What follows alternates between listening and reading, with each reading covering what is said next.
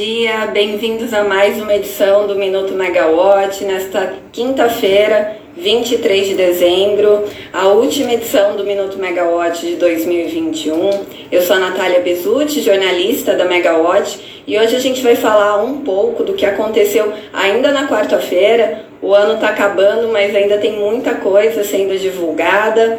É, e também a gente vai fazer um balanço né, do que tem para a próxima se semana, o que esperar para 2022 e o que já teve né, em 2021. Bom, vamos começar pela nota técnica que a CCE divulgou ontem. É uma nota técnica que ela encaminhou para a Agência Nacional de Energia Elétrica com aprimoramento na, das ferramentas de mitigação da inadimplência dos agentes. É, essa é a quarta nota técnica do tipo né, que a CCE é, envia para a ANEL e que solicita a abertura de consulta pública para discutir o assunto. As três notas técnicas anteriores trataram de definir quem pode ser agente do setor, adoção de garantias financeiras para o mecanismo de venda de excedentes, né, o, M, o MVE, e a implantação é, e melhoria nos processos de monitoramento. Nesta nova técnica que a, que a CCE divulgou ontem, mas enviou antes para a ANEL, um dos mecanismos mitigadores é para reduzir né, a inadimplência no mercado é a instituição das garantias financeiras pré-constituídas pelos agentes do setor para suportar o risco potencial associado a duas liquidações no mercado de curto prazo. Outro ponto é o reforço da garantia com percentual calculado com base na razão de alavancagem permitida referente ao período de dois a seis meses após o mês vigente da liquidação. Também foi colocado como mecanismo é, um fundo financeiro que seria gerido pela CCE a partir de três, é, três fontes de recurso. Né? O primeiro é, seria uma cota da própria CCE, o segundo, uma cota fixa do agente cujo valor de aporte mensal vai ser conforme o porte dele no mercado, e uma terceira, que é a terceira cota variável do agente, cujo aporte deve ser definido a depender do risco de default. A CCE ela ainda propõe uma sequência de mecanismos que seriam acionados é, em cascata, sob o princípio de que todos os envolvidos devem ter uma parcela de responsabilidade pela segurança financeira do mercado livre, inclusive a CCE. A gente sabe que por conta da pandemia em 2020, né, a pandemia ainda está acontecendo, mas 2020 foi um período de maiores restrições, né, de mais restrições sociais.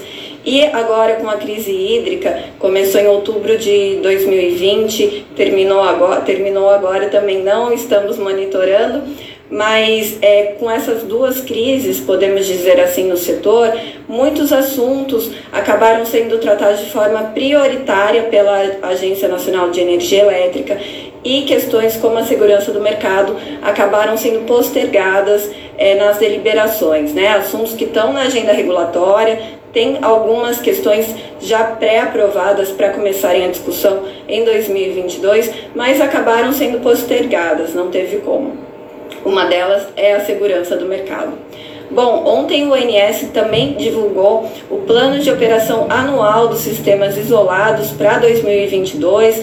Um dos destaques é a projeção do aumento significativo de energia a biomassa e termoelétrica a gás natural nos sistemas isolados. Segundo o ONS, deve chegar a 1.300 gigawatts-hora em 2022.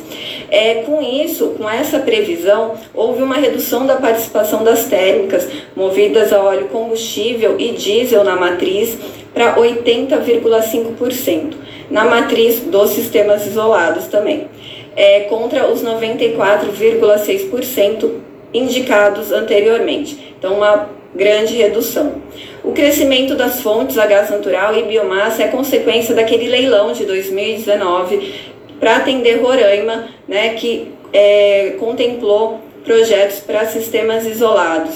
A perspectiva é que a entrada em operação desses projetos do leilão é, acrescentem 830 gigawatts-hora de termoelétricas a gás natural e 250 gigawatts-hora a biomassa. Para o plano anual de operação dos sistemas isolados, o ONS considerou 150, 165 sistemas, que compreendem os estados do Acre, Amazonas, Amapá, Mato Grosso, Pará, Rondônia, Roraima e também Pernambuco por conta da ilha de Fernando de Noronha. Dentro desse conjunto de sistemas, existem nove distribuidoras de energia. A participação percentual dos sistemas isolados na carga de energia prevista para o sistema elétrico brasileiro é de 0,6%. Bom, como eu falei, ainda tem bastante decisão né, para o setor. Saiu uma nota técnica ontem da CCE, também teve o plano do ONS e hoje às 11 tem reunião extraordinária da ANEL para deliberar aquela questão da tarifa de potência de Itaipu para 2022. Vamos acompanhar por aqui. É, e semana que vem também tem o PMO. O colega Rodrigo Polito vai acompanhar e divulgar as últimas notícias na plataforma e também para o nosso plano né, de, de assinantes anual que recebe os destaques também por WhatsApp enquanto o PMO está acontecendo. Então, semana que vem o Polito acompanha. A questão do, do orçamento do ONS, né, que a gente veio falando, que houve um esforço da diretoria para aprovação ainda neste ano. É, a Camila Maia conversou com o diretor Sandoval Feitosa e ele explicou que não há prejuízo para uma deliberação do orçamento do ONS em janeiro, porque é, já tem uma previsão para o ONS em janeiro, então ele não ficaria descoberto para suas operações. Então, sem prejuízo para o operador começar o ano e o seu planejamento. Então, a questão deve voltar em janeiro. É, fazendo um breve balanço de 2021, foi um ano muito importante, de muitos aprendizados. Vale a gente ressaltar que teve em março desse ano a sanção da MP 998, né, a sanção da modicidade tarifária, como o setor falava, trouxe questões importantes para o norte do país, né, para as distribuidoras, para a cobertura tarifária delas. Também trouxe a questão do fim do desconto no fio para as renováveis. Muitas mudanças vieram com isso.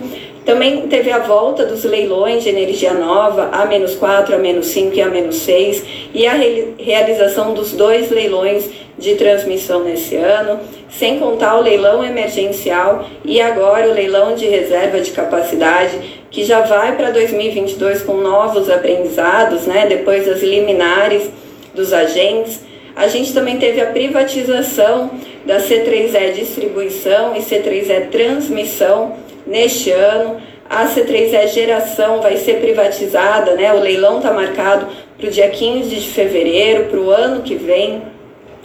Nesse ano também teve a privatização da CEA, a distribuidora do Amapá, e da SEB, da distribuidora de Brasília, regulamentação das usinas híbridas, é, aprovação do processo de privatização da Eletrobras, que agora já contou com a revisão do CNPE após a, o relatório do TCU. Então, esse processo começou a andar e agora, no ano que vem, a gente aguarda né, os, os próximos passos é a MP do empréstimo do setor elétrico, né, a medida provisória, que já teve um impacto tarifário na, na CEA, que teve o reajuste agora aprovado, o um impacto de menos 24%, claro, sem discutir o mérito, que isso vai ser parcelado nas próximas revisões, mas já teve um alívio para 2022. Além disso, agora no finalzinho, teve o decreto sobre a margem de escoamento, que permite que a ANEL realize leilões, o marco legal da geração distribuída, que já segue para a sanção presidencial, era um assunto há muito tempo debatido no setor e que tinha parado de 2019 para 2020. Então agora ele retoma e é um marco importante né, para o mercado. De forma geral, agora a gente espera para 2022, além do andamento das questões que eu falei, né, que começaram agora em 2021, a gente aguarda é, a regulamentação da modernização do setor e o aprimoramento dos mecanismos de segurança do mercado. Ficaram esses, é, é esses gaps ainda, né? esses pontos para serem deliberados no próximo ano e ainda na expectativa do decreto que regulamenta as usínicas eólicas offshore. Bom, como eu falei, esse foi o último Minuto Megawatt do ano. A gente volta com a transmissão ao vivo aqui pelo Instagram em 10 de janeiro para todo mundo poder descansar um pouquinho. Né, das notícias do setor, que foi muito tumultuado né, nesse ano por conta da crise hídrica, questão da Petrobras, aumento do, do petróleo, gás natural, do diesel. Então a gente dá uma descansada, uma refrescada para 2022 volta no dia 10 de janeiro, mas as notícias da Megawatt não param. Então, se quiser continuar se informando sobre o setor, acesse megawatt.energy. Para quem é, no, é nosso assinante do plano anual, continua recebendo as informações é, pelo WhatsApp, né? Pauta da ANEL, é, as atualizações do PMO, que o Polito acompanha semana que vem também vão estar lá. O Diário Oficial da União, bem cedo, também está lá e também as análises da equipe de preços e regulatório. A programação de 2022 está cheia de novidade, já estou ansiosa para dar spoiler e vou dar só um pequeno. Aqui vi que a Larissa tá por aqui e a Camila também. Em janeiro a gente tem uma série muito legal que vai juntar o mercado financeiro e o mercado de energia a ser conduzida pela Camila Maia. Então fiquem ligados que já em janeiro a gente tem novidades para todo mundo. Um feliz Natal, um ano repleto de saúde, eu acho que é o que a gente está precisando agora, e boas energias. Até 2022, pessoal. Obrigada.